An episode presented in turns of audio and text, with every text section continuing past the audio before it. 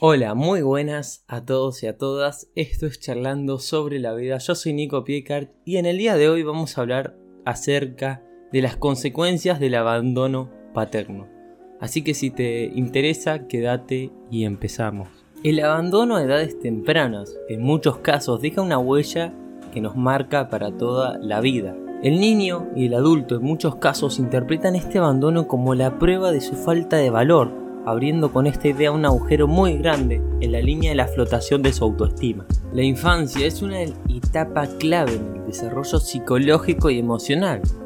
La interacción con nuestros padres y todas sus decisiones afectan a la visión que tenemos de nosotros mismos y del mundo. Así, aunque muchas veces no seamos conscientes del daño ocasionado en nuestros primeros años, ciertas vivencias como el abandono paterno pueden dejar huellas profundas. Al crecer, muchos de quienes vivieron esta dura experiencia pueden afirmar que el impacto en ellos fue leve o que ya lo tienen superado. Sin embargo, basta con observar sus actitudes, pensamientos y conductas para comprobar cómo ese abandono sigue dirigiendo desde la sombra. Para poder tomar conciencia de lo que está sucediendo, vamos a presentarte, te voy a presentar ahora, las principales secuelas que pueden detectarse en estos casos. Antes de enumerar las consecuencias del abandono paterno, es importante saber en qué consiste, y es que no se puede considerar abandono paterno a la ausencia de un progenitor que nunca estuvo, por ejemplo, en el caso de las madres solteras por elección. Del mismo modo, en una familia conformada por dos padres o dos madres, no se puede decir que haya ningún tipo de abandono, pese a que no exista una figura de sexo contrario. Se ha demostrado además que crecer en este tipo de familias no supone ninguna desventaja para el menor en comparación con los iguales que crecen en el seno de familias heteroparentales, así que este mito sáquenselo de la cabeza.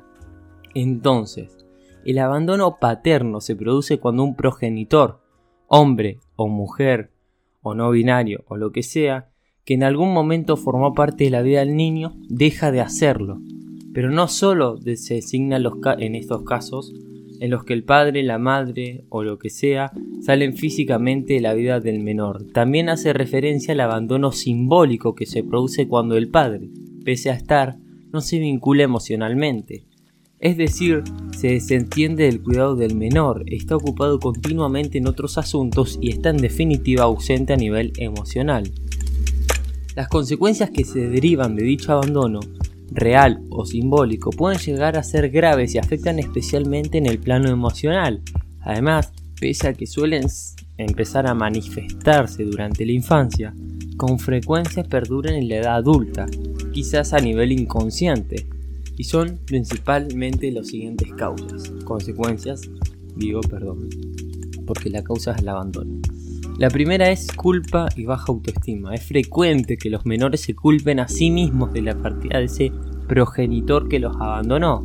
Pueden sentir que no son lo suficientemente valiosos, ya que su padre o madre no mostraron interés en él ni en pertenecer a su lado y permanecer siempre a su lado. Pero también puede ocurrir que piensen que ellos hicieron algo malo que desencadenó ese abandono. Así, crecen con un enorme sentimiento de culpa y una baja autoestima.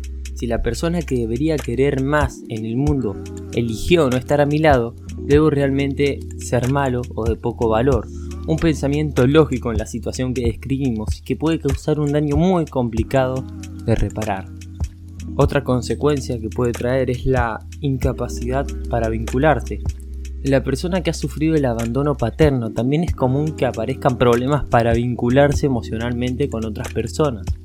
La desconfianza y el recelo del menor se instalan en primer lugar con el progenitor que se ocupa de él. Además, es posible que estas emociones se extrapolen a otras relaciones familiares, de amistad o de cualquier índole, impidiéndoles desarrollarse con normalidad. Otra secuela que esta es más obvia es el temor al abandono.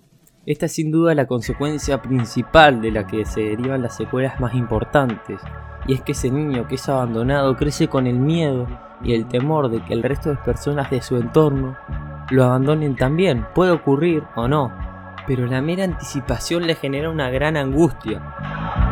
Un miedo que puede hacerles muy sumisos y dependientes, sumamente complacientes y escasamente asertivos. Obviamente tiene algunas otras consecuencias que vamos a hablar ahora. Sumado al anterior, es frecuente que ocurran problemas escolares tanto a nivel académico como de conducta. Estos menores tendrán también un riesgo aumentado de desarrollar adicciones y otros muchos trastornos psicológicos. O sea, aumenta el riesgo, no significa que lo vaya a tener necesariamente. Y adicionalmente mantendrán actitudes más rígidas y experimentarán dificultades para adaptarse a los cambios que puedan producirse en su vida. Si no encuentran en el entorno cercano la contención, el apoyo y la seguridad necesarias para procesar el abandono, este va a continuar lastrando su evolución adulta. Las personas reacias a vincularse emocionalmente, excesivamente ansiosas y temerosas de perder el afecto ajeno y con autoestima baja son especialmente vulnerables a los efectos del abandono. Así, una terapia psicológica dirigida a resignificar la vivencia puede ser de gran ayuda para dejar atrás el peso, los aprendizajes erróneos del pasado, incluso aquellos que se dieron en la infancia. O sea, se puede trabajar, sí, pero es difícil, es algo duro. Y es interesante saber esto que lamentablemente pasa mucho. Hasta acá el podcast de hoy, espero que te haya gustado. Te habló Nico Piecar y nos vemos en el próximo. Chao.